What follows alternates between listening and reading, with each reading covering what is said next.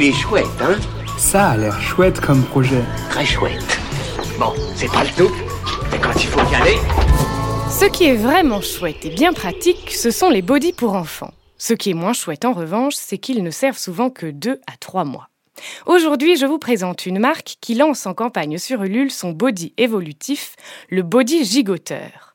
Sa créatrice, Betty, maman d'un petit garçon, est partie du constat que de la naissance à ses 3 ans, bébé passe par 8 tailles de body. Chaque fois, c'est en moyenne 10 body par taille, soit environ 80 body achetés.